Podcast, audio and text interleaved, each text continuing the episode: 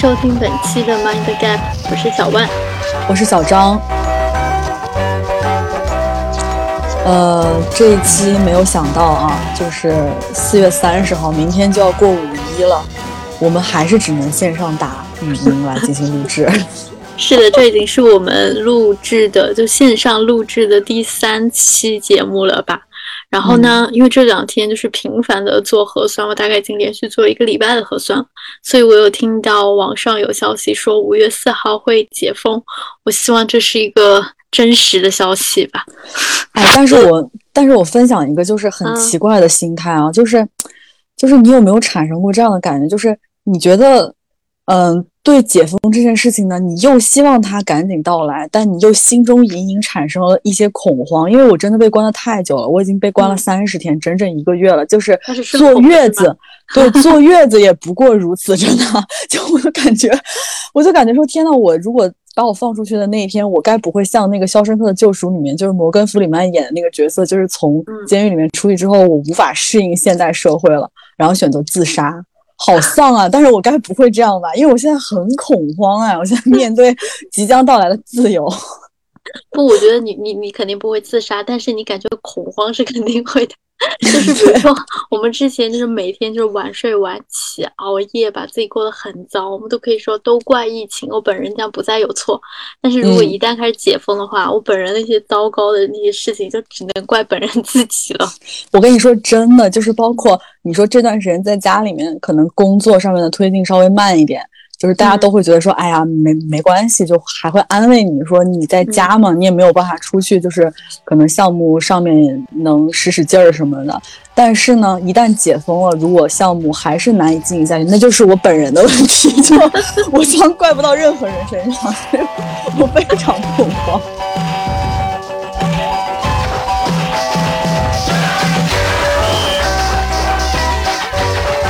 刚才的部分就当做我们本期的 catch up，然后接下来我们将进入本期的正题。呃，说到本期的主题呢，其实也是一个我和小万想聊非常久的一个话题了，就是呃，因为大家也知道我们现在面临的情况是疫情其实仍然在全球蔓延嘛，然后它所导致的这种物理空间上的阻隔，就是会让我们很多人都感觉到很困惑、停滞、焦虑。那因此我们。想要在当前的语境下，就是结合我们近期的一些思考和见闻，重新审视和探讨有关于这个“地球村”和“世界公民”这两个词背后的含义。对，然后我们之所以就是想要在这一次想要来跟大家聊这个话题的起因之一，是有一次的一个，我记得是一个聊天吧，应该是二月二十四号那天中午，然后我跟小张发微信说。要说我的我的微信的内容是要说地球它是不是一个村，那恐怕就要从今天中午十二点到两点之间，我趁着午休在上海的健身房里面登阶机，而此刻的俄军已经宣布他即将占领乌克兰的首都说起吧。然后这个时候呢，小张他就回了我一首歌词，对，就是我跟小万也都很很喜欢的一首歌，叫《土瓜湾情歌》。然后这句歌词是这样说，就是说在呃这一个下雨的夜晚。我躺在沙发朦胧间，收音机说北韩已射出导弹，地球另一边被炸烂，所有的事都不够虚幻，因现实味道最烂。呃，我觉得当时我之所以一下子想起这个歌词，就是因为我就觉得说，呃，我在这里过着这样的生活，而地球的那边却发生了那样的事情。就我们当下其实心情都还是挺丧的嘛。嗯。然后也是真的在阻隔了很久很久之后，我就是头一次，我觉得我我相信我们都是头一次又觉得说。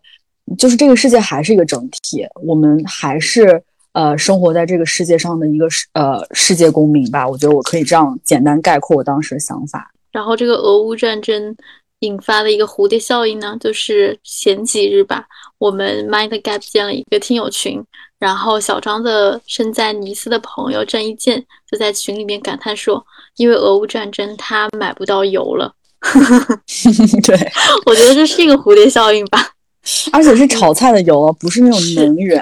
对，就是我一开始我以为是 gas，结果发现不是，是食用油。嗯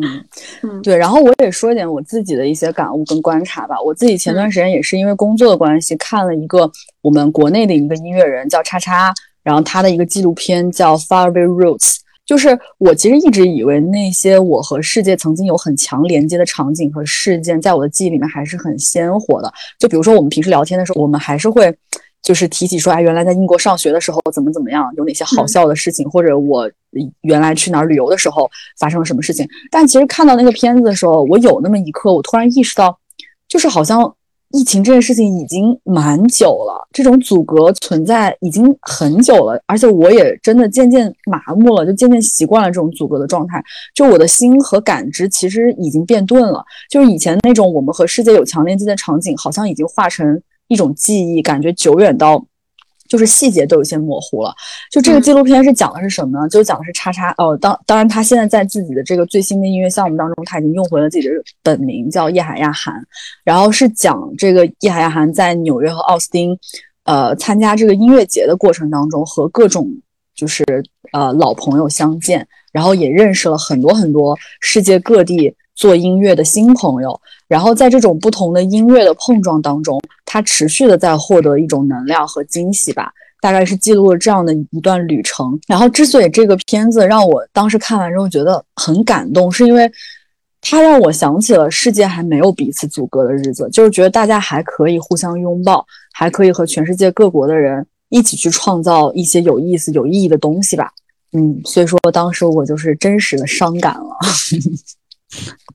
就我记得，呃，我们在就是其实我们想要讨论全球化，想要讨论地球村已经蛮久了吧？其实我们就是刚想要做播客这个节目的时候，它就是在我们的讨论的那个清单里，但。之所以我们可能到现在才想要正式的讲这个话题，一个原因是我们觉得这是否是一个过于宏大的命题，我们怕自己讲不好。然后第二个原因是我们在想说，它是否还是值得一一个值得被讨论的话题？因为有些人可能会觉得说，那地球村和美国梦一样，它是一个虚伪的概念，它可能是。呃，为了满足西方主义的私欲而他们擅自提出的，那同时它可能是一个精英阶层的话术。那比如说像叉叉这样子的一个音乐人，他可以自由的，呃，用自己的步伐去全世界的去丈量，去认识不同的人。那可能这对于很多人来说是一个可望不可及的事情。那有些人他可以在四十八小时之内飞到伦敦的特拉法加广场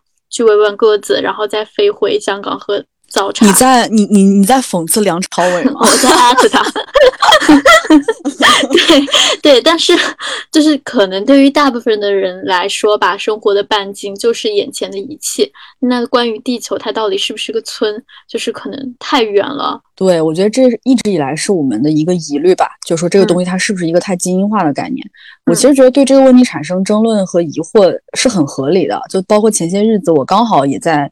那个刷手机的时候就看到了项标关于世界公民的一篇文章嘛，然后里面也有提到说，因为现如今我们对这种世界主义的探讨转向了一种可能更文化意义上的探讨，所以我们很容易进入一个误区，就是认为说世界公民比普通公民要更加高尚。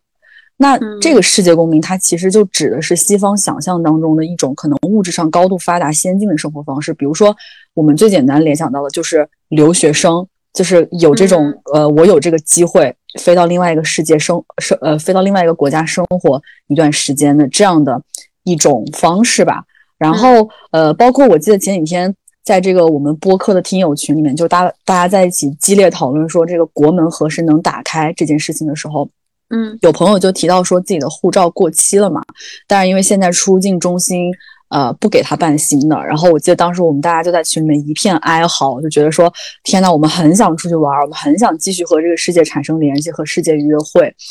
对，但是我自己其实之前发现，就像小万说的，我我会发现，就有一些文章或者是播客，当他们在探讨一些有关全球化、地地球村、世界公民相关的议题的时候，就当这些文章或者播客内容有一些对于现今的阻隔感到。很沮丧、很哀伤的时候啊，当然这里要必须要解释一下，这个阻隔当然不仅仅是因为疫情造成的，我觉得它的原因是多种多样的。嗯，那当有文章和博客来进行这样讨论的时候，我其实就会看到有朋友在评论区指出说，他们觉得这样的探讨太过于精英化。那么，这个地球村世界公民到底是不是一个只属于精英圈层的一个概念呢？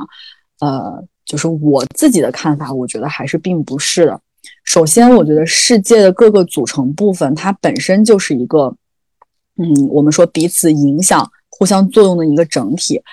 就是这里，我甚至没有说到说国家，我刚刚说的是世界各个组成部分，因为我觉得不仅是国家之间的这种政治决策手段会影响所谓的世界格局，就连我们生活的生态环境、气候，其实大家也都知道，都是一个整体。就无论你接受与否，我们都在有意识或者无意识的成为世界公民。然后其次就是，我觉得我们现在所处的时代和爷爷奶奶那个时候，我觉得甚至不说远了吧，就是我们爸爸妈妈、我们父辈所处的那个时代。其实无论在科技还是世界格局上，又有了巨大的变化。我觉得在当前这个时代，我们不可否认的是，我们真的没有办法只关心我们自己眼前的这一这一亩三分地儿。我今天吃什么？我今天睡得好不好？我们没有办法只关心这些事情。我觉得最顺手的例子就是小万刚才说的嘛，就是。群里面，我的这个老友在尼斯，在法国尼斯的老朋友郑一健就告诉我们说，欧洲断油了，他在尼斯买不到食用油。就这件事情显然是和正在进行中的这个乌俄战争是息息相关的。那你说郑一坚就我的朋友，他想不想关心这个世界？我们就假设一个极端的情况好了，他一点儿也不想，他完全不想关心这个世界，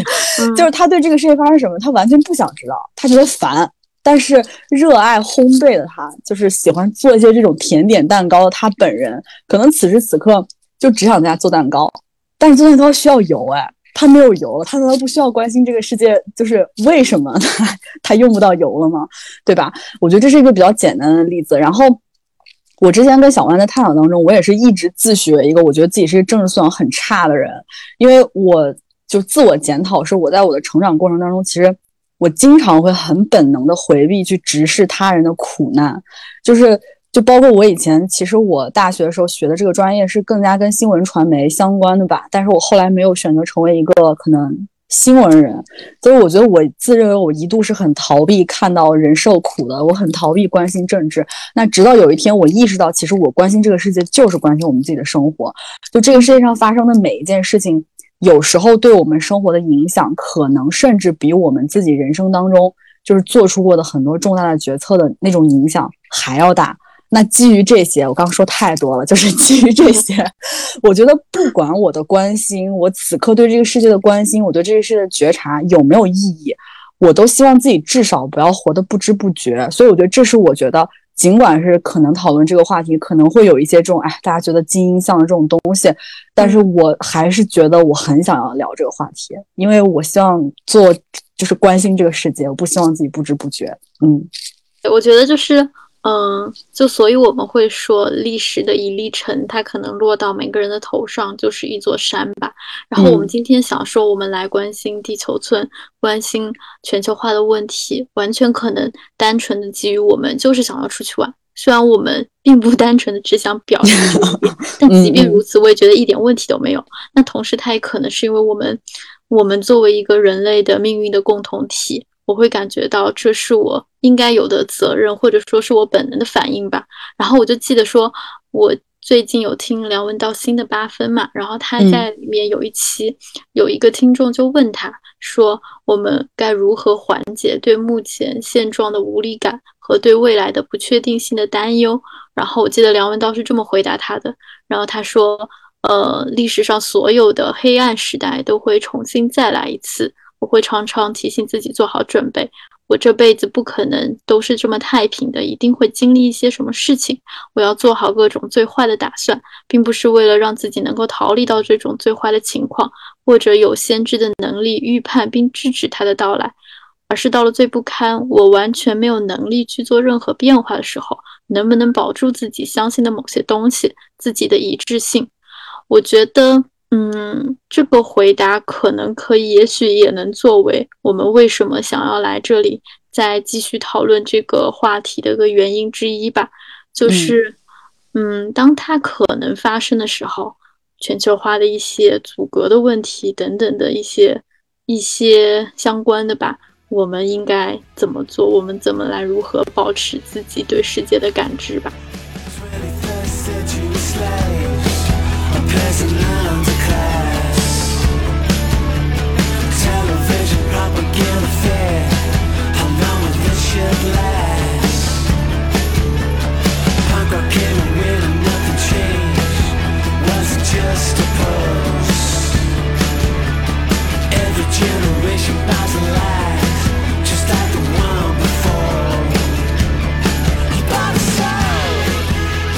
既然我们来讲说，我们来讨论关于地球村的问题，所以我也查了一下资料，然后去了解了一下关于地球村的一个定义，然后我发现它其实是，呃，上世纪六十年代由传播学学者麦克卢汉提出的，呃，一个理论吧。然后他的猜想里面说，随着科技的发展，电子媒介的延伸，地球被重新部落化，因而紧缩成了一个整体。这个整体就是地球村。然后在他的理论当中，我大概概括一下，他把社会的形态大致分为了三个阶段，然后分别是口语时代、印刷时代和电子媒介的时代。然后首先在口语的时代，人们就依靠那种呃面对面的口语口口相传。比如说，共同的参与一些生产和一些祭奠的仪式，因此形成了这种面对面的亲密的一个社群，这是一个部落化的一个形式。然后到了第二个阶段，然后随着我们有了城市，随着城市化的一个进程，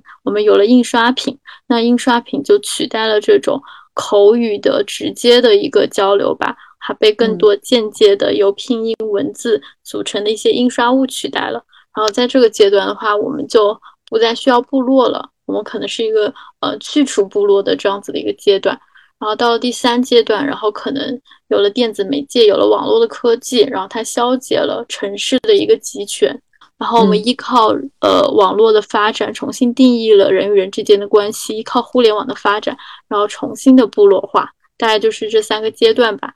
然后我现在回头看的时候，我会觉得说，就其实麦克卢汉的理论，地球村。地球村的理论在现在来看，它其实并不新鲜，因为我们就身在其中，这就是我们现在的生活，因为我们就已经是在一个地球村里面了嘛。然后我们依靠这种呃紧密的甚至过载的一个信息彼此交织。现在别说是什么 Web 一点零、二点零了，我们现在我们现现阶段要讨论的可能是 Web 三点零的时代。然后我们会说元宇宙，会说虚拟现实。但是我觉得有一点吧，就是基于他这个理论，就是即便科技如何的演变，有一点可能不变的就是，当我们在谈论地球村的时候，我们说的不只是地球的实际距离的是否缩短了，还有因为各种信息的交织传递，我们人和人之间的这种空间感和时间感都被缩短了吧？就比如说我现在，嗯，我前几天因为疫情被困在家里，但是谁也阻挡不了我想要看一眼口气来的心，就是会。嗯，用一切方式去看这个演出吧。嗯嗯，我看到网上还有人就是把那个音乐用那个呃蓝牙音箱功放，然后在家里面打那种彩灯，就是想，然后就是跟随着节奏，仿佛自己就在 Coachella 现场和大家一起嗨。哎，嗯，我觉得一方面听着觉得挺悲壮的，但是我也完全能够理解。我也是。然后我还想说，因为刚好就顺着就是麦克卢汉他这个理论，因为他这个理论是讲说，因为每一届，因为科技网络的发展嘛，所以我们会进入一个呃地球村这样子的一个状态下，这样一个社会形态下。然后我突然想到说，就是呃，就是有一个说法吧，我觉得就是大家经常会说，因为科技，因为。因为可能短视频、互联网的发展，会觉得，比如说像推荐算法这种东西会毁了我们，嗯，然后，嗯，觉得我对于这个观点的一个想法是，我其实是不太认同的，因为这个说法下面他说的原因是说，比如说像推荐算法这种东西，它就会造成一个信息茧房，然后人会变得狭隘。然后你只会看到你想看的东西和他一直推给你看的东西嘛？但是我其实觉得说信息壁垒这个东西从来都是有的，尤其是新音圈层吧。就其实每个圈层都是你只会听自己想听的声音。但是我觉得这个说法它可能就忽略了人的一个主观能动性吧，就是。我们怎么能够去怪工具呢？工具只是工具，我们当然要发展科技，因为我相信一个心智完备的、有辩证思维的人是完全有能力去利用好工具，去延展自己的眼界的。就是这是我们要发展科技的原因吧，而不是说觉得科技毁了我们的生活。哎，我觉得你刚才这番话让我想起来，我之前也是因为我工作当中的一些东西，我做一些资料的这种查阅的时候，我就发现了一个一个词，可能对于这个了解科幻小说或者是比较关注这个领域的一些朋友们来来说不陌生，但对于我来说，可能当时我查到的时候，对我来说还是个比较相对陌生的概念，就是太阳朋克。呃，还是叫阳光朋克，反正它的英语是 solar punk，就是说，其实很多人对于科技的发展是持悲观态度的嘛，他们会觉得说，随着这种呃科学技术越来越发展，然后那人类。就是一定会在这种开发的过程当中，对自己的生态环境造成更大的破坏。但是太阳朋克的这种观点的持有者，就是觉得他并不觉得科技的发展一定是与这种更好的生活或者说更好的生态环境是相悖的。哎，我觉得就是你无形之中成为了一个这个 solar punk 支持者。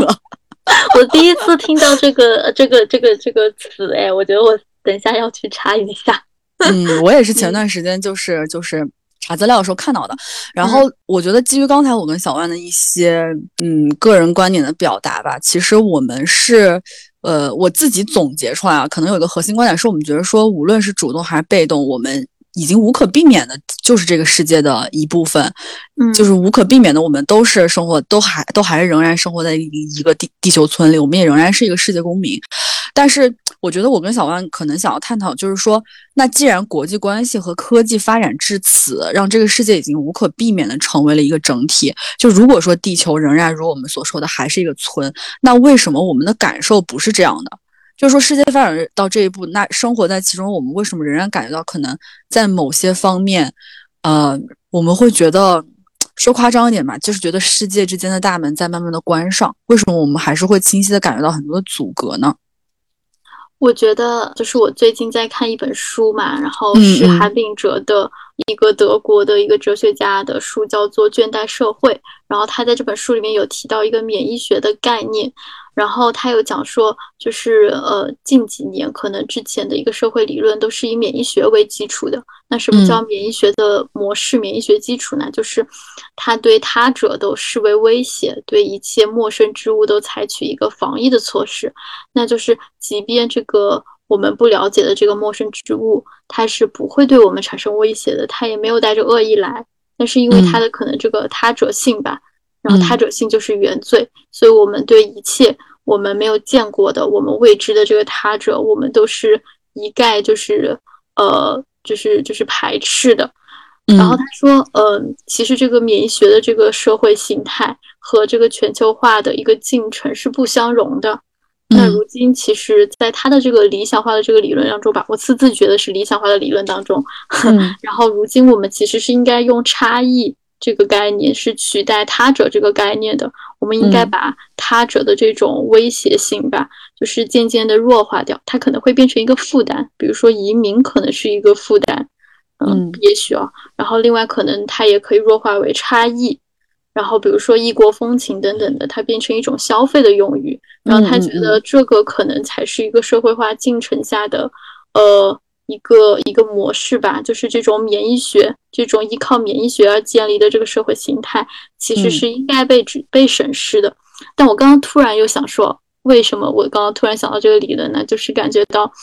就是很微妙，尤其是在当下吧，当下我们所处的这个现阶这个四月的当下，我感觉我们反祖了，对吗？就是又 开始以免疫学有一些吧，有一些就是我们对一切他者都非常的排斥吧。就我们也打个引号吧，就是感觉很微妙。嗯，我明白你说的意思。所以说，其实刚才我就说，为什么好像世界它还是一个整体，但为什么我们会感觉到这种清晰的阻隔？我觉得小万刚才给出了一个很妙的答案。我觉得，然后我自己在这个问题上面，我之前跟小万讨论当中，我是那种很愤怒的说出这句话。我觉得很多时候也是因为。就是让我觉得人类他把自己当回事儿了，就是呃，人类欲壑难难填。你记不记得，就是我前段时间有跟你分享过一个故事，就是我在看那个 demo，就是这个杂志的第五期的时候，它有一篇文章，这篇文章的标题呢就是叫《法政建筑除草一案：一个跨越哥伦比亚和巴以边境的故事》。然后我觉得这篇文章我很喜欢，首先它的形式上面呢，它是它是在模拟两个人在通信，就是把他们这个每一封给对方写的信。然后这样整合起来，形成了这样一篇文章。然后其中挺触动我的一个是，嗯，这个信的双方，一个人叫莫拉维，一个人叫这个梅萨罗斯，他们俩就互相通信。在信的内容里面呢，这个呃，就是莫拉维就讲到说自己呢已经抵达了加沙了，因为他要去做一个让他自己觉得很兴奋的项目，他想要研研究当地的一个很重要的农作物，就是橘树。他是希望他能够以当地的作物这个橘树作为取。作为一个切口去探讨一些人权方面的东西，所以他计划要寻找一些可能曾经生活在这个橘树农庄的农民进行采访，然后最终拍拍成一个纪录片。但是呢，他在这个过程当中，他非常沮丧，发现他自己根本找不到任何可研究的对象。就曾经这个橘树真的是加沙当地的一个非常非常种植面积非常广的一个农作物，但是他发现现在就是几乎你找不到橘树了。嗯，就是后来他经过进一步的这个研究，也不是研究吧，就是进一步的了解，他才发现，就是说，因为橘树可以在这个边境的区域被用作掩护嘛，那以色列的士兵就是以这个树林里藏有这个狙击手为借口，然后用这个推土机推平了加沙和西岸地带无数的这种橘树和橄榄树，然后甚至呢，就是会在加沙地带，就是在这种空气当中。用这种除草剂进行这种空中的熏蒸，然后来破坏当地的这种农作物，然后让它实现这种可能寸草不生的感觉。然后我当时就心里面就很难过，我就觉得说，就是人类以为自己是谁呀？就是，就是我真的觉得，嗯。我觉得我是一个非人类中心主义者，但是这个世界上有大把大把的人类中心主义者，他们觉得人类就是世界的中心。然后我还记得这本就这篇文章里面，这个梅萨罗斯回给这个莫拉维的回信里面，就是呃还写了这样的话，就是说上一封信真的是让人感到难过。就他的上一封信就是指莫拉维告诉梅萨罗斯，就是现在加沙是一片这样的景象嘛。然后他就继续说，他说啊，他记得他第一次抵达哥伦比亚的时候。有人告诉我，从亚马逊雨林上空飞过的时候，你可以在盈满的树冠间看到一一些小洞，那是藏匿在雨林中被炸毁的可卡因制毒窝点。但这次飞过亚马孙河的时候，或许是源自你的影响，还浸在加沙悲剧中的我感受到了战争更广义的含义。炮弹不再是唯一留下痕迹的武器。嗯，就是分享一个这个就是很触动我的故事吧。所以回到刚才我们所说的这个，就是说。为什么现在我们还是会感觉到，呃，阻隔，以及我们为什么还是会因为这些阻隔感到非常的伤感？我觉得从这个例子当中，我觉得可以有一些总结吧。就是说，我觉得很多时候是因为一些可能政治性原因发动战争、划清界限或者制定很多政策吧。当然，你不能不，你你不得不承认，其实疫情也绝对是其中的一个原因吧。对，我觉得听完你的这个故事，我觉得好伤感。然后。就是，嗯，这种因为可能政策的制定而产生的阻隔，可能并不是一个单一的现象吧。比如说，从文化交流的这样子一个层面上来看，我记得，嗯，当时好像英国脱欧之后吧，然后我有看到新闻上说。就是其实他这个脱欧对英国的高等教育也是产生了很多的负面的影响的，比如说，呃，欧盟的留学生，那可能他们之前可以享有欧盟的一个学费的津贴，那现在英国脱欧了，那他们就不能再有这个补贴了，那他们的学费可能会面临 double 的或者说三倍的这样子的一个上涨，嗯，然后还有就是对教师的，因为其实英国的高校里面好像有半数的老师都是来自欧盟的吧。然后我记得我们的那个学校嘛，然后当时整个传媒学院，就是我去上学的那个当年，嗯，好像只有一位老师是英国本地人，其他的都是各来自各个国家的，就包括我自己的那个专业，我的那个主课老师他就是一个以色列人，还有一位德国人。嗯，我还记得，对我还记得我当时的导师就是土耳其人。嗯。对，就是，所以其实脱欧对他们的工作应该也是产生了一些影响的，因为当时就有关于他们是否还能继续留任的这样子的一些诸如此类的问题吧。但这个新闻我没有后续，我没有继续追踪下去。如果有了解就是他们这个问题解决方案的朋友，可以在我们的评论里面补充。但是这种文化交流的阻隔绝对不是一个呃单一的现象吧。对，那既然你说到这个文化层面上来讲，那我觉得就是我这个前电影从业者也真的是有话要说。就是我常常觉得，就是盛世不在了。就是你知道，我前段时间还想起来，就是好像是六十届戛纳的时候吧，当时是为了庆祝就是戛纳电影节六十周年，当时组委会就有邀请到三十五位和这个戛纳有联系的。这个世界知名的导演，然后各拍一部大约三分钟的电影短片，我觉得应该很多人都有印象。这个短片集叫《每个人都有他自己的电影》，然后就是在这个短片里面，就是呃也算是一个命题作文吧，就表达他们心中对于这种电影院的感受和感情吧。然后我记得当时就是真的是大咖云集，比如说波兰斯基，然后阿巴斯，还有科恩兄弟，还有我们华裔导演里面就是侯孝贤、蔡明亮跟王家卫。我到现在我都记得，就是当时那张在戛纳红毯上的这种一个那种大师的合影，就是作为一个喜欢电影人来讲，看到那一幕其实是很激动的。就我现在回想起来，我觉得说。哦，可能地球村这个概念在就是千禧年左右是真实的存在过吧，但是我现在就会觉得再也没有这样的时候了。嗯嗯，又陷入了伤感。对，然后我觉得除了这种文化层面，我们来讲点轻松的吧，就是关于我一直自诩为一个可能政治素养非常不过关、政治素养非常低的人。嗯，我都感觉到就是生活当中我会对这种哎地球村是否还存在，我觉得。产生过一些小观察吧，就比如说，我记得我们当时，呃，从伦敦上学毕业要回国的时候，我觉得我当时我本人是完全不伤感的，因为我觉得嗨，多大点事儿，就是，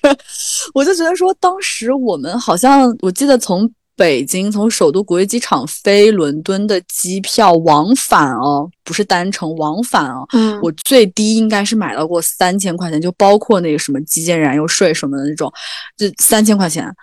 就往返，然后我就觉得说，呃，就是首先这个钱上，我觉得好像也没有太夸张吧。我如果要想想回伦敦的话，然后或者就是说，你包括想到这个飞行时长，我觉得十几个小时飞行对于我们这种生活在都市人来说根本不算什么。就你随便你睡一觉，然后起来刷会儿手机，可能就十几个小时了。所以对我来说，我觉得回伦敦这件事情，我觉得这这个地球简直太地球村了，就是。我本人觉得，就是我想回去，随时可以回去。所以，就是我觉得我在回国之后，我就是无限的延期回伦敦这个时间。每一次我都觉得说，嗨，反正没关系，我想回去，随时一张机票的事儿，对吧？没事儿，最近很难受，再撑一撑就过去了。就是抱着抱着这个美好的幻想嘛，就是就是一直在往后推这个回伦敦的这个时间。但结果到现在，我就会会发现，我根本回不去了，对不对？完全回不去了。伦敦说你谁？我觉得你这个心态就是跟那种就是就是分手的心态很像哎，有没有？就是那种就是有时候你分手之后就是就是回忆说，哎，当初就是早知道约好了一起去，比如说一起去北京玩，一起去上海玩什么的。然后当时想说约约定的时候想说想去不是随时就能去吗？就是一个周末的事情。结果到分手的时候才发现从未去过，然后就好遗憾，好后悔。嗯，对方现在只 现在只想问你谁啊？然后我记得我那天有跟你讨论这个问题的时候，我还是说，我不知道你小时候有没有过那种，我们小时候就我们九零后吧，我这样好古早的一种定义方式，九零后就我们这代人是经历过一段时间。没有所谓的这个墙的时代了，就是我记得我小时候，我清楚的记得我小学的时候，我们家还是那种台式机，然后就是一个那种正方形的那种 台式机。我就是每天在那边，我记得我姐当时给了我一个网站，她告诉我说，你在这个这个网站上，你可以随便连连接到用这个网站的世界各地的某一个人，你可以在在上面跟外国人聊天。我小时候经常在上面就是无意义的闲聊，因为你知道，我我我上小学，我能掌握多少英语呢？但是就至少是那种寒暄什么的，就是还是很顺利，对对对。你叫什么名字？Where are you from？就是这种，就是就就这种天还是可以聊的嘛。嗯。然后我到现在，你知道已经到了什么程度？就是我现在回忆起这个画面，我甚至都不知道这个画面是否是真实存在过的，因为它离我太久远了，它离我太远。可能是你在做梦吗？难道？不，但是真的，我就是因为我经常在上面跟外国人聊天，并且我小学时候就知道网网上有很多变态，就是从那时候开始的。就是变态也没想到他对面是一个中国小学生，好吧？对，而且你知道那些就是我通过跟这个变态的交流，我学习了好多就是英文那种变态词汇，你知道就很小什么？就比如说，就是很小就在这方面有所建树，我觉得我也是很惭愧。fuck thing，对 对对。诸如此类吧。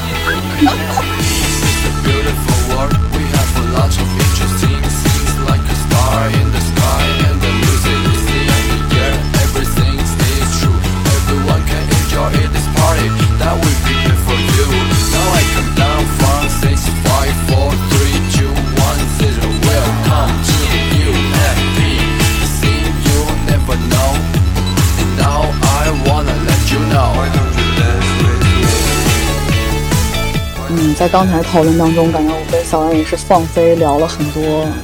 那个关于以前的这个记忆。那我觉得就是接下来这部分，其实我想说，就是在当前的现在这个社会语境之下，我们还有可能，或者说我们如何去继续做一个可能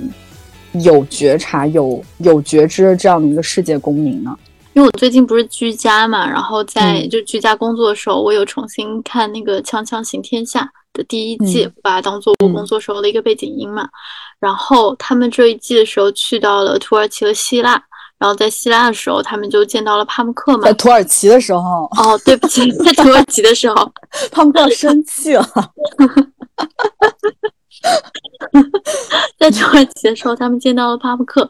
然后也采访了他嘛。然后有一段我印象中，就是事后他们三个，就窦文涛、徐子东、周轶君他们三个人，然后在回忆他们和帕慕克的这个聊天见面的过程。然后窦文涛就说他觉得帕慕克是一个嗯还蛮可爱的什人吧。然后他说他在帕慕克的身上看到了一种融合，就怎么解释呢？就比如说他写的作品。然后他的作品其实是土耳其文化的代表嘛，就是他那个《我的名字叫做红》里面有讲到细密画，其实是土耳其的一种呃一个一个画，那个叫怎么呢？画的种类吧。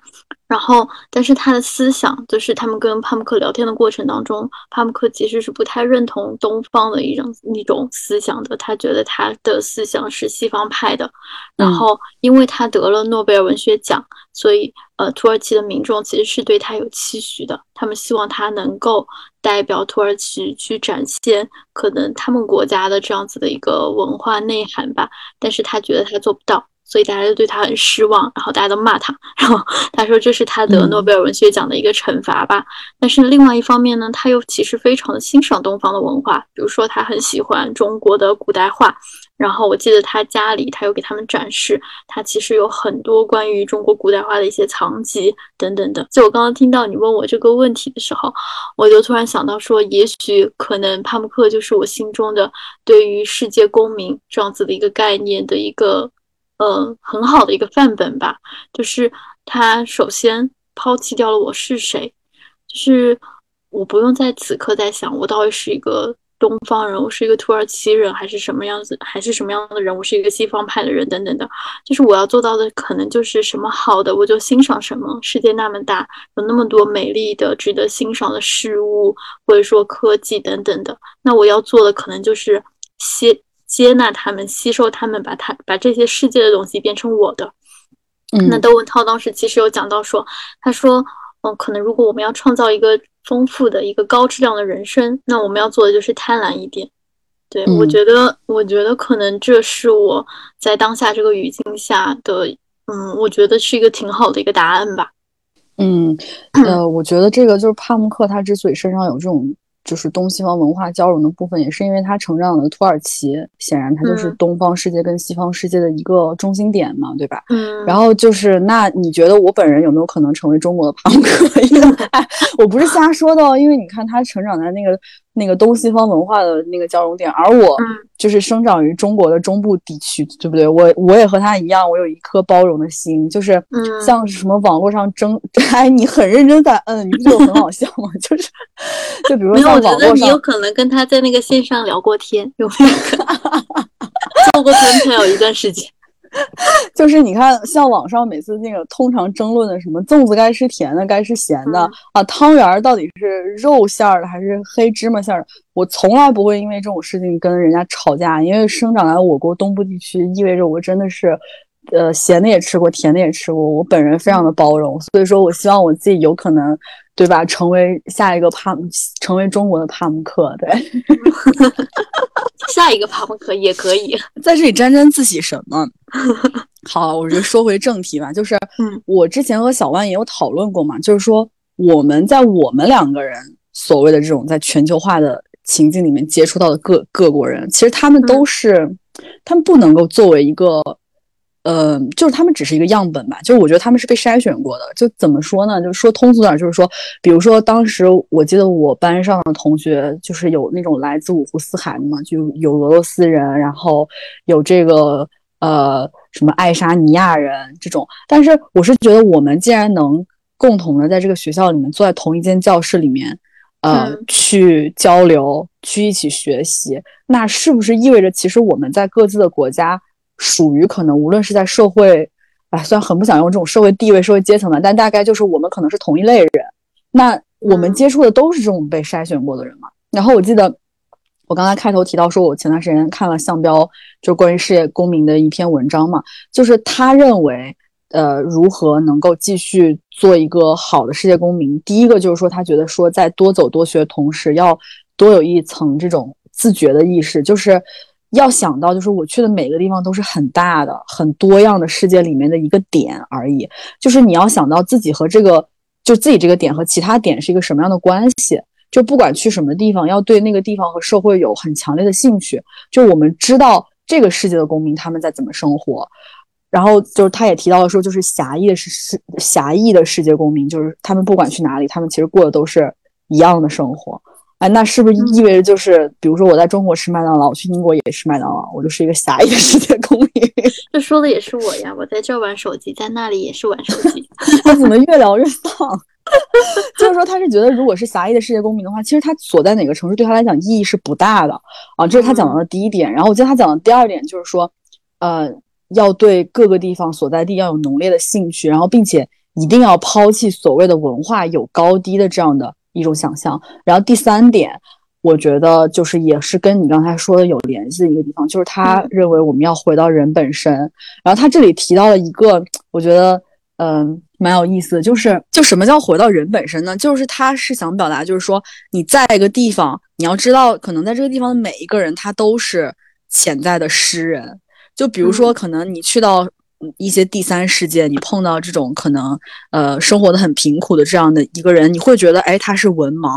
因为根据你你的界定的话，你会觉得说，只要能在纸上写出字，或者说。就是会用电脑敲字的人，他才不叫文盲。但是，但是向彪在这里面就提到说，他可能他不能写，但比如说这个人，他可以通过听，他记住了很多的诗，他能够讲述很多的传奇的故事。那如果我们把他简单的理解为一个文盲，就是觉得这些人应该赶紧学习，那其实就是把这些人放在一个以自己为中心的序列里。那这个序列的最高端就是所谓的这种精英化的世界公民。那这样其实对于你来说，你是没有学到任何东西的。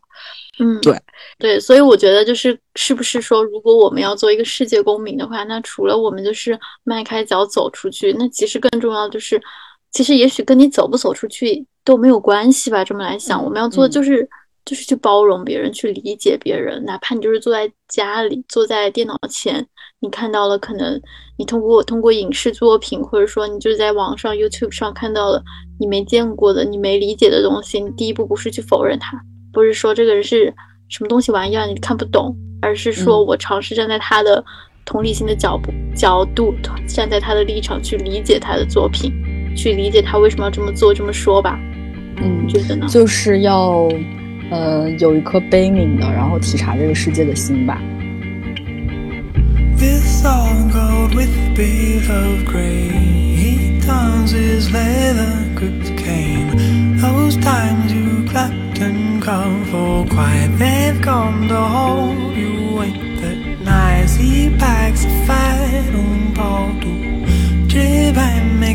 接下来，让我们来聊点轻松的吧，因为我们就是因为之前在节目的开始，我们也说，因为这种世界之间的阻隔，其实对于小万和我，还有我们身边的很多朋友，就是会时常因为这些阻隔而陷入伤感的嘛。然后，那我们就不如来聊聊，说如果当我们发现自己因为这种。悲观，就是陷入了这种伤感的时候，应该如何缓解？其实我记得我们在那个生活别处，在生活在别处那一期里，当然那一期不叫生活在别处，那期的名字叫世界上只有一种乡愁，是当你不在我身边的时候。为什么要讲我们这期的名字？是因为这一期我跟小万很喜欢，我们觉得这期内容就是真的是我们自己很想探讨的。就是当时当下很想探讨的问题，但结果是我们收听量最差的一期，我百思不得其解。所以说，我现在要讲出这期的名字。我们在在那一期里面，其实有一点点关于这个讨论，就是说我们日常生活里面是如何骗自己的，就是就是如何来麻痹自己，说不，我还是生活在这个世界里，我还是可以和世界约会了。嗯，所以说小万，你先说吧。对我，我记得我在那一期嘛，就是应该是我们录的第二期的博客里面，然后我当时有说过，我说我想一个地方的时候，如果我去不到的话，那我可能会有一个办法，就是我会去 Google Art 上去搜寻它，然后用可能鼠标用它那个上面的小人就模拟，然后在那个城市里面闲逛吧。我现在依然会做这件事情。然后我觉得，呃，另外一个吧，就是。觉得你应该也会的，就是我有时候会去特意的看一些城市的电影，就是可能我并不是真的喜欢这个电影，但是因为这个电影里面有好风光，有我喜欢的城市，所以我就会一而再再而三的看它。比如说我最近看了一部电影，叫做《是香港明日》啊，当然我不是说这这部电影烂哦，其实也还不错。然后它讲的是，呃，就是一对异国的都市男女，然后他们意外的相遇在了兰桂坊。然后，于是他们就沿着香港的街道，然后弯弯延延的，就是共度了一夜这样子的一个故事。然后觉得，就是这个故事里面，就是有很多香港的街景啊，比如说维多利亚港啊等等的。所以我就，呃，我觉得晚上看的时候感觉挺开心的吧。哎，说到香港，我觉得这又是另外一个让人非常非常伤感的故事。我其实非常非常想在这一期里面讲香港，因为这个关于香港的很多问题。呃，我跟小万其实，在私下的聊聊天里面，会经常就是聊到那种拍案而而起，就是 是我们特别激动，然后特别有有很多话想说的一个话题。但是我知道其实不太能讲，所以说先这样好吧，你继续分享你的这个。好，嗯，就我觉得觉得就是可能因为我我自己是因为港乐，还有以前可能一些香港作家文学作品等等的影响，就是我觉得我们都对香港是有特殊感情的，所以就是。当香港可能不再是那个香港的时候，就会让人感觉感伤吧。这可能都都不是说全球化我去不了的问题了，是我回不了的那个问题。好，不多说了。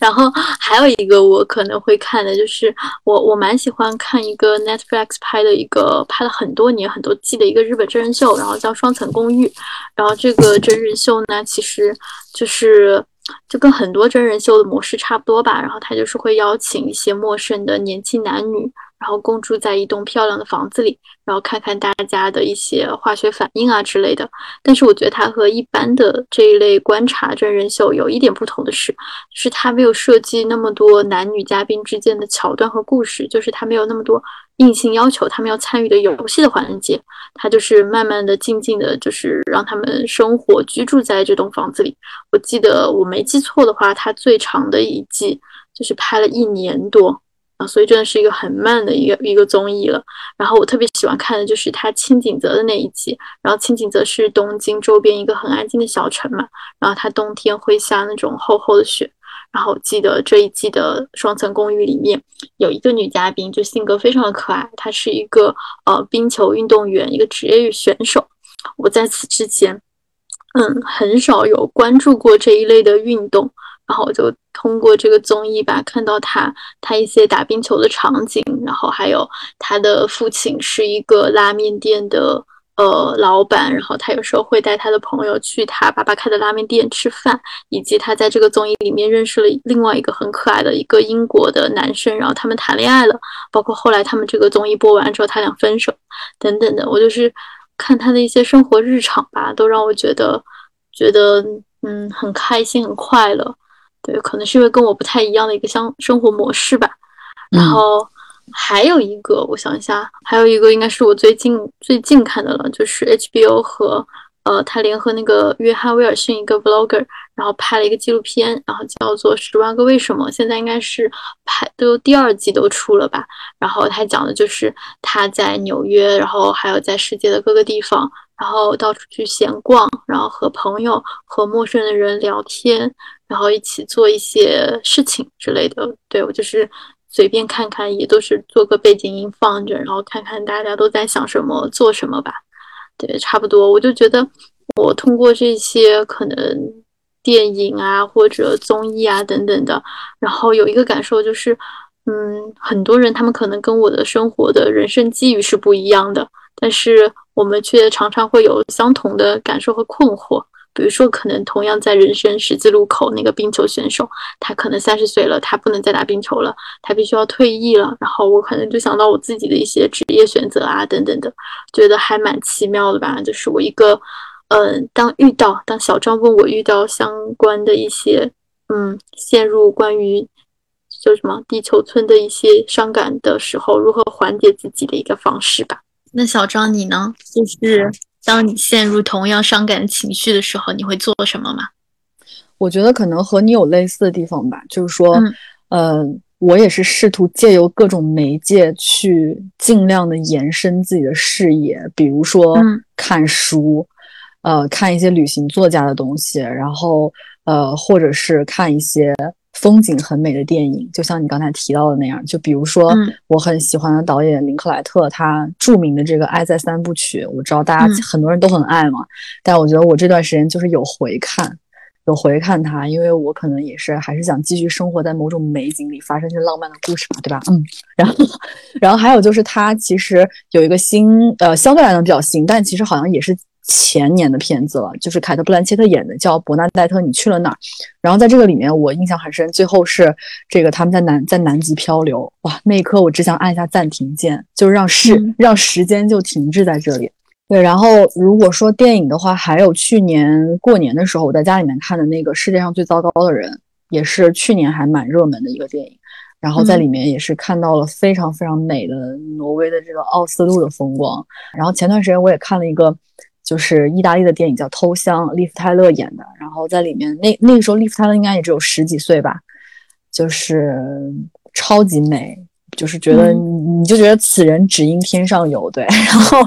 就是里面有展现很多那个托斯卡纳的一些风貌吧。对我觉得看电影应该是大家可能都会选择的一个方式吧，去延展视野。然后最近因为我的朋友关老师，就上一期我们的朋友关老师，嗯，鼓掌，就是他知道我最近就是还在隔离嘛，一直足不出户，所以他非常大方的把他自己的那个 Netflix 的账号给我了。然后让我可以看一些这个画质比较高清的一些作品，然后但他可能对大家可能打死也没有想到，我没有看什么那种很很很伟大的作品。我看我一直循环播放，作为我这个工作时候的背景音播放的是那个。菲尔来蹭饭，就是就是讲述菲尔在世界各地吃吃喝喝，你知道吗？然后我就就就是觉得这是现在我旅游的方式，就是我今天在旧金山，明天在新加坡，对吧？菲尔吃了，菲尔去了，就等于我去了，还是那句话，对。然后刚才说的可能是一些关于电影和这个，嗯，这应该不算真人秀，但也不算纪录片吧，反正就是一个节目吧，嗯。的这个一些推荐，然后还有一个就是说到书，因为我年前的时候去那个鸟屋书店探望我在那边打工一个朋友嘛，然后我在鸟屋书店就看到了新版的这个帕慕克的《伊斯坦布尔一一座城市的记忆》，我发现帕慕克今天真是贯穿我们全部的，是的，就是这这是为什么？对对，可能他是不是他好像他最近是不是结婚了？嗯，对，是的，我祝贺他，祝贺他，对，祝贺帕慕克。谢谢帕慕克百忙之中来参与我们这期的播客录制。对，虽然帕慕克本人并不知道这个好消息，但是我们感谢你。然后谢谢他，恭喜他。对，然后因为呃，熟悉我的朋友都知道我非常非常喜欢这这本书，然后这已经是我买过这本书的。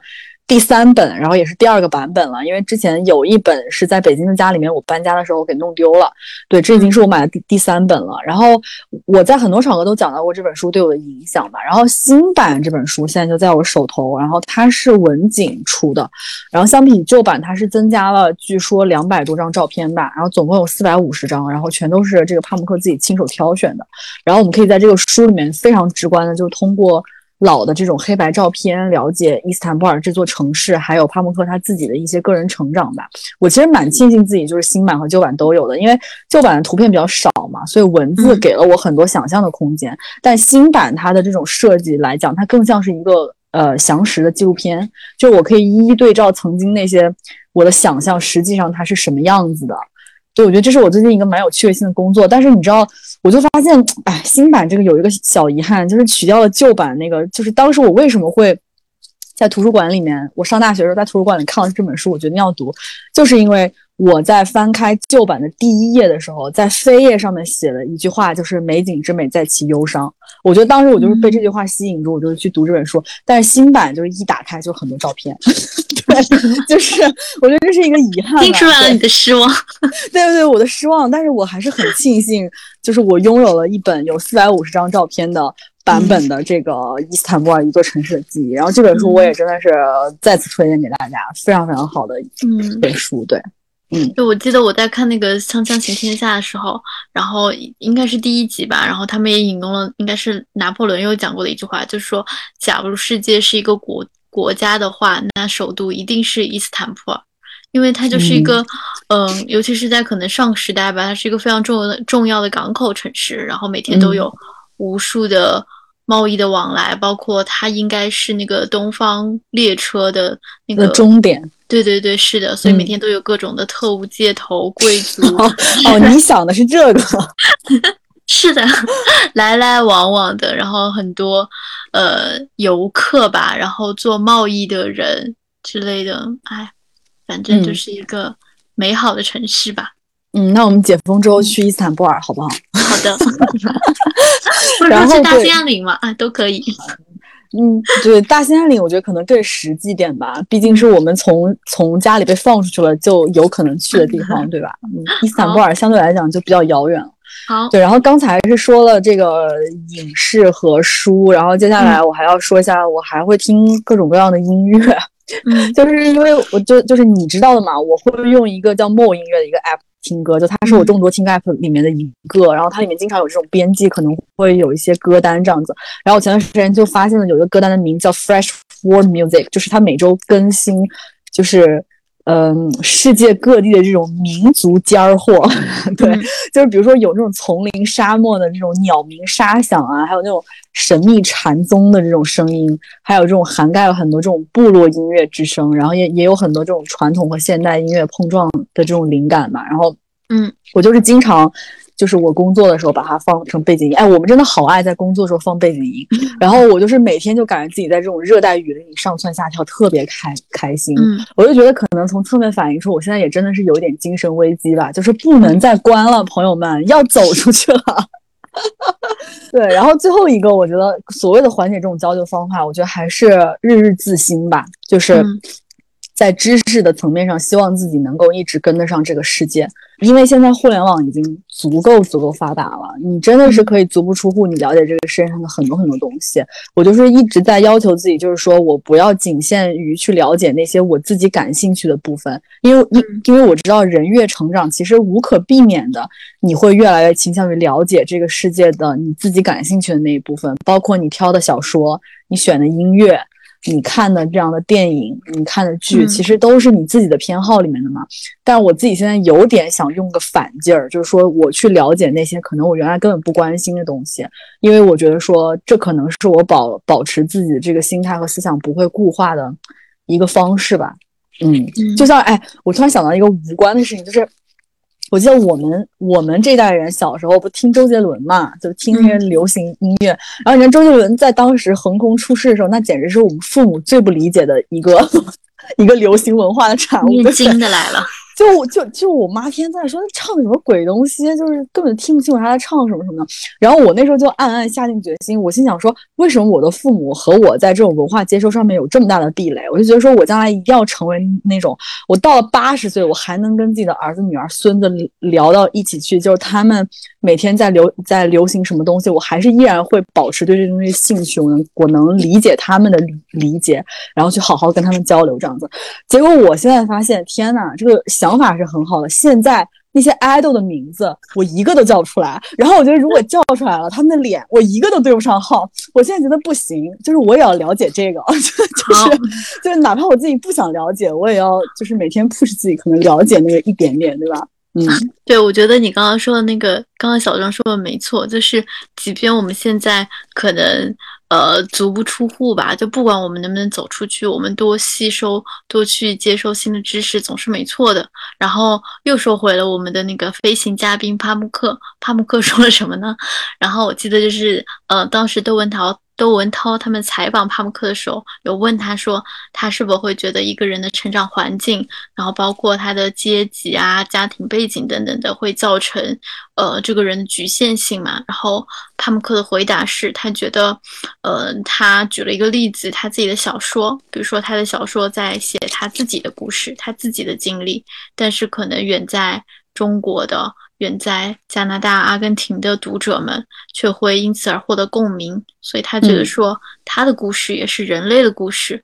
那我们可能没有办法去完全的去了解全世界，但是我们通过阅读，通过文学的传播，它就像一个迁徙的鸟一样，就是我们人类无论在哪里吧，我们都是相通的。所以，即便如果此刻，那我们可能能做的。呃，就是多读书吧。我们用文学、用诗歌、用影视等等的方式来对抗这个世界可能遭受到的阻隔，来带给我们的无力感。嗯，嗯然后我还有一个吧，我想讲到的是，就是当我们在感到这种可能，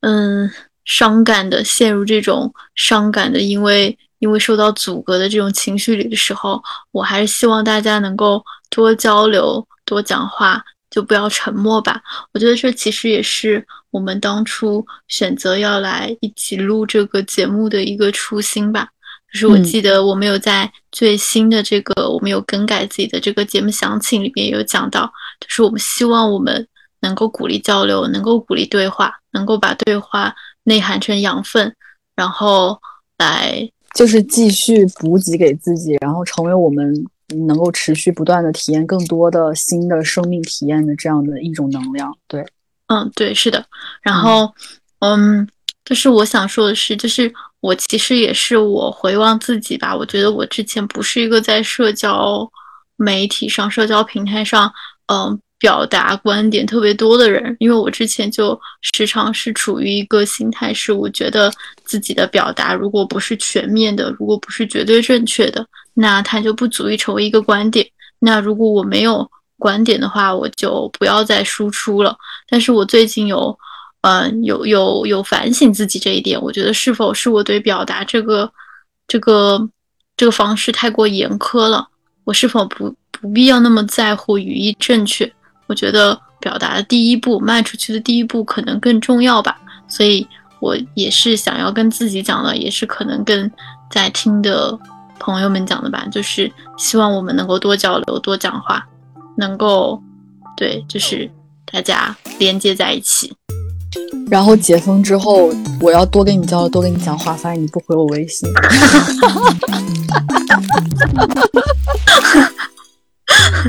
怎么办呢？我会回你的，怎么又 Q 回来了？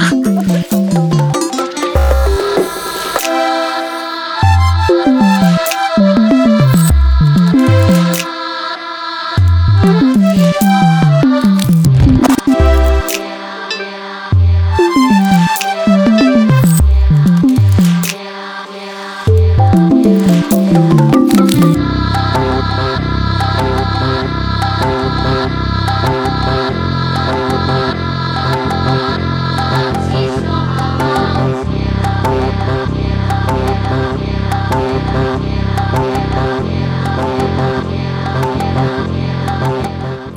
这个选题的时候嘛，在想我们要不要讨论地球村、讨论全球化这个选题的时候，其实我觉得我一开始的心态是比较消极的。我记得我们开了一个共享提纲，然后来写呃这个笔记的时候，然后我给这个提纲取的标题是“给未来的告别信”，因为我觉得说，呃，我到不了那个我想要的理想中的那个理想中的那个地球村的那个未来的话。那我就是，我就提前和他告别了吧。所以我当时还问了你一个问题，我说我感觉，假如说此刻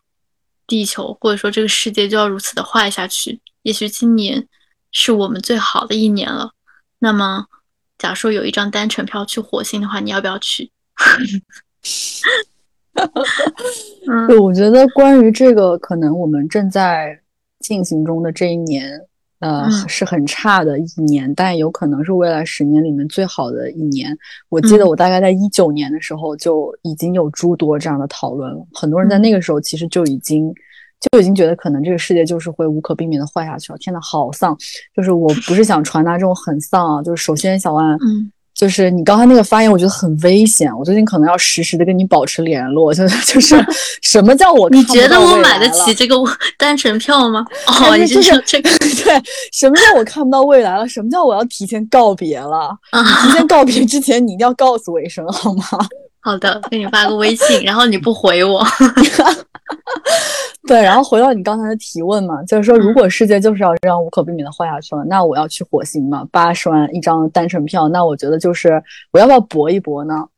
就是我觉得我思考一下这个问题，我觉得可能我还是不会，我还是不会。就是嗯，会让我觉得，就是让我想起，就是我很喜欢的导演杨德昌，就是他在《青梅竹马》里面有个台词嘛，就是说。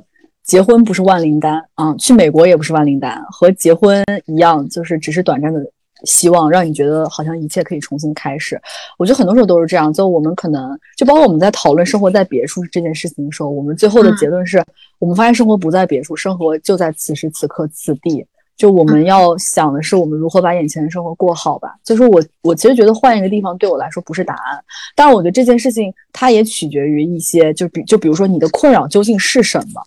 就假如说你现在最大的烦恼是来源于，如果你最大的烦恼就是来源于这个 system 的话，那我觉得如果是，那可能你换一个 system 你可能会好。但如果不完全是，那我说真的，我觉得可能很悲观的讲，你就是无处可逃的，就是你跑到哪里其实都有你去到那个地方要面临的一些现实问题。我觉得跑到火星上也一样。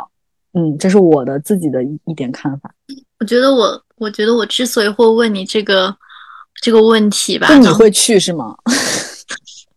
我觉得我也许会去。当然了，马斯克看看我，他也不一定会选我。对，我觉得我可能会想试试。是我我想说，如果我假如说我今生的目标，我就是要当一个普通人，一个最普通、普普通通的人。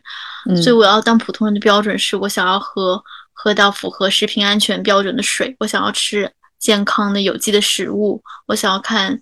就是想看就看，大家都会看的肥皂剧，然后在网上可能开一些随便看一些政治正确或者政治不正确的玩笑的话，我觉得我不知道这么讲会不会不好，但是我觉得似乎放在现在来看的话，当普通人的门槛太高了。如果我放眼看放之四海的看话，我觉得我找不到哪个地方，就是看一个中位数嘛，然后我找不到哪个地方普通人。能够让我感觉到这个门槛是满意的一个答案的话，那可能也许去火星，也许吧。假如说我去当第一个第一批居民的话，我去建立一个自己的标准和准准则的话，是不是会好一点？我我瞎说的吧，就是可能跟可能跟那句我们都讲过好多次的歌词一样，就是这世界已不是我的地头，就当我在宇宙漂流吧。嗯，哎，好吧。你不必劝我，我暂时还不会去，还没有动身的打算。我觉得你，你就是如果去火星，如果你选择要去火星，我会祝福你。但是如果你像你刚才说的，你觉得你看不到未来，你要提前告别，你一定要告诉我，我可能会对采取一些措施。你放心吧，我刚我刚刚是我说的提前告别，我忘记我为什么要这么说了。哎，你你说的提提前告别是你要逃逃离到一个就更美丽的新世界，然后你留下那张表表情包，就是我老爱发那个在您妈的贱，王八羔子，是那种告别对吗？也许吧。对，OK，刚才小安其实讲到说，呃，如果世界就是这样无可避免的坏下去，我就联想到，我觉得也算是给这期节目收尾吧，就是最近在这个。呃，隔离的过程当中，三十天嘛，也是经常会有很多自己的思考，就是时而哈哈哈，时而很 emo，就是 情绪变化很大。对，然后我那天就是，我觉得我给自己这个隔离期间有一个感悟吧，就是我暗暗的承诺自己，就是说我不管这个世界会不会就接下来是不是会越来越坏，我我都想，就是我答应我自己，在解封之后，我希望自己能够。尽情尽兴的去生活，去学习，去追求，去玩，去爱。因为小安知道我，我有时候其实是一个蛮纠结的人。我经常，呃，就包括我以前觉得说，我每年对自己的目标是，我希望自己今年能够改掉性格里面的一个缺点，就是能够打破自身的一些局限性。因为很多时候我会发现，就我颤颤巍巍。经过深思熟虑无呃深深深思熟虑无数次这种思想碰撞，才能够颤颤巍巍迈出去的那个脚步，可能这个世上很多人迈的轻而易举，就他们不像我这样会瞻前顾后很多事情，他们就是尽情尽兴的去生活了。我一直觉得说我需要打破自己这个。局局限性说了很多年，但我却发现自己好像还是没有能够特别好的做到。但我觉得在此番的隔离之后，我真的觉得说我不想管那么多了，因为这次隔离会让我觉得，其实我在这个世界上，我想要做的每一件事情，我想要去的每一个地方，我想要爱的每一个人，其实都是那么迫切。就是用一句 很土的话，就是你不知道明天和意外哪个先来呀，朋友，就是。就是你想，我刚才有提到说，以前觉得想回伦敦就回伦敦，我想要去哪里就能去哪里。可是现在事实证明不可以了，我们留下了那么多遗憾。那在在接下来的生活里面，我只希望自己能够尽量少点顾虑，然后尽情的去生活吧。然后也希望自己接下来还是能够能够关心这个世界。就是尽管我个人的力量很微小很薄弱，但是我永远不要放弃，尽我自己所能的发出声音，然后尽我自己所能的帮助到那些我能够帮助到的人。对，这就是我对自己的这个美好的期望。如果世界还是会这样坏下去的话，嗯，校长说的对。我想到有一句，哎，是王小波说的话吗？我不确定是不是王小波说的，是微博上的王小波说的吧？就是我生下来 是来享福的，我可不是来受苦的，我可是我是生下来看浮云看流水的，对吧？唉，希望反正我们就是还是。这这三期连续的我们线上录制，那最后美好期望就是希望我们真的如小万那个听到的这个不可靠的消息 说那样，五月四号之后散播谣言。对，五月四号之后我们就能够去自由的看浮云看流水吧。但是我觉得我也会告诉自己，我永远不要忘记，在这个春天这个四月发生在我生活当中，发生在所有人生活当中的这一切吧。嗯，是的。好吧，行吧。好，本期 Mind Gap 就是这样了。然后下一期，呃，Make a Wish 就是下一期我们录制的时候，我跟小丸至少是已经能用上比较好的设备，然后面对面的进行录制了，好吧？嗯，好，嗯，好吧，拜拜，朋友们，我们下次再见喽，拜拜，拜拜。